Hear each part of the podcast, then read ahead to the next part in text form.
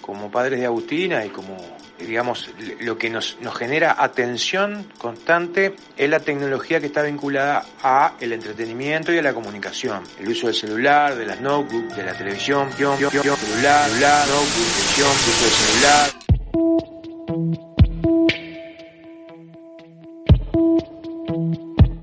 Las plataformas tecnológicas han creado una carrera por la atención humana que ha desatado daños invisibles para la sociedad. ¿Cómo podemos construir un mundo donde tengamos relaciones saludables con la tecnología? En Tecnología y yo escuchamos historias sobre esta relación que vivimos a diario y te invito a conversar y pensar cómo podemos alinear la tecnología con nuestros mejores intereses.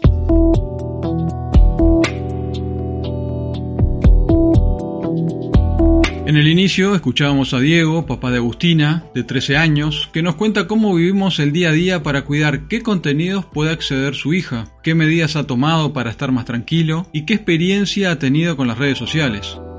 Como sabemos, el uso del celular, las notebooks, la televisión, mediante Internet en los últimos años nos ha garantizado un acceso al contenido de forma ininterrumpida. Este contenido es en gran parte generado por los mismos usuarios. Y aquí es donde Diego nos comenta su primer preocupación a la hora de navegar por redes sociales, donde no siempre los contenidos son cuidados. Y ese contenido, por razones obvias de, costos y, de que sería imposible si no, es generado por todas las personas este, que generan videos, que generan para TikTok, para, para Instagram, para redes, ¿está?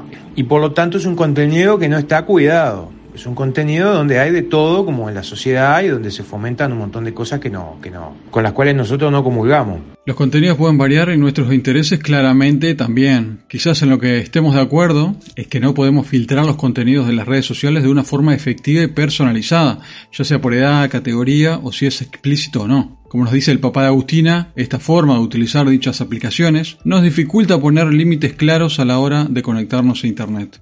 Y es muy difícil restringir el acceso a Internet porque eh, vos lo necesitas para un montón de cosas. Este, por ejemplo, en el caso de Agustina lo necesita para hacer deberes, para ver películas, para escuchar música. Este, pero el tema es que Google y YouTube no tienen un sistema de restricción de contenidos que sea 100% fiable. Es fácil burlarlo. Siempre hay videos o, resultados de búsqueda con, contenido violento o sexual que esquivan esa restricción. La interrupción constante y las distracciones dirigidas con precisión están afectando nuestra capacidad de pensar, concentrarnos, resolver problemas y estar presentes unos con otros. Este, es una fuente de entretenimiento muy potente y eso hace que sea muy difícil para un niño o un adolescente controlar el tiempo que pasa mirando los contenidos. Entonces, ¿qué terminamos siendo los padres? Restringiendo el acceso al dispositivo, porque no podemos lograr que el niño eh, se autoadministre el tiempo que está con el dispositivo. Es muy difícil que el, que el niño o el adolescente lo haga por sí mismo. No lo pueden hacer los adultos, imagínate un adolescente. Otro estudio de este año, del 2022, de Pau Research, acaba de mostrar que TikTok es la aplicación más popular para los adolescentes en los Estados Unidos. Ahora pasan más tiempo viendo y publicando en TikTok que en YouTube.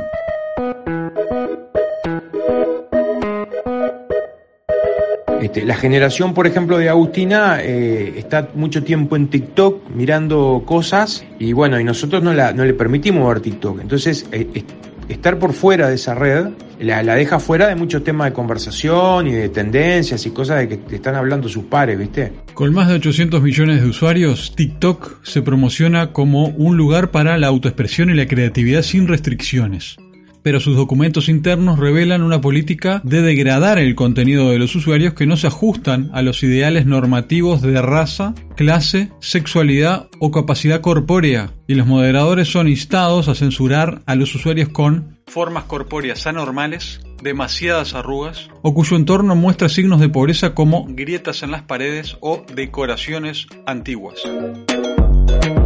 Entonces, ¿qué pasa con TikTok? Es una, es una red este, que igual que Instagram fomentan la sexualización de la niñez, por ejemplo, entre otras cosas, fomentan algunos mensajes de odio, discriminatorios y son redes que por su, por su conformación, por cómo está conformado el algoritmo, eh, la restricción que tienes es grosera y no sutil. Entonces, ¿qué pasa? Los tipos te restringen desnudos o escenas de, de homicidios, pero no te restringen, por ejemplo, una paliza que le dan a uno o alguien que sutilmente se burla de otra persona o los comentarios, este, todos los comentarios que son este, de índole discriminatorio, todo eso no filtran nada de eso. Es más, vos podés hacer denuncias y los tipos igual no lo filtran, no, no, les importa. TikTok no, no les importa mucho nada de eso, Instagram creo que tampoco. En relación a esto, muchos líderes tecnológicos no permiten que sus propios hijos usen los productos que construyen, lo que implica que son muy conscientes de que los productos con los que ganan tanto dinero plantean riesgos, especialmente para los usuarios jóvenes. Ah, eso es un poco el problema que tenemos nosotros hoy básicamente. Eh, tiene que ver con eso, con, con, que los contenidos que se emiten en, los dispositivos no tienen un sistema de, restricción fiable este, y que los niños y adolescentes no tienen la madurez para este, poder eh, decir, bueno, miro esto y ya no miro más. Pueden estar seis horas mirando porquerías y no y siguen enganchados en eso. Es muy difícil. Esa es la parte más difícil para nosotros de la tecnología de hoy en día.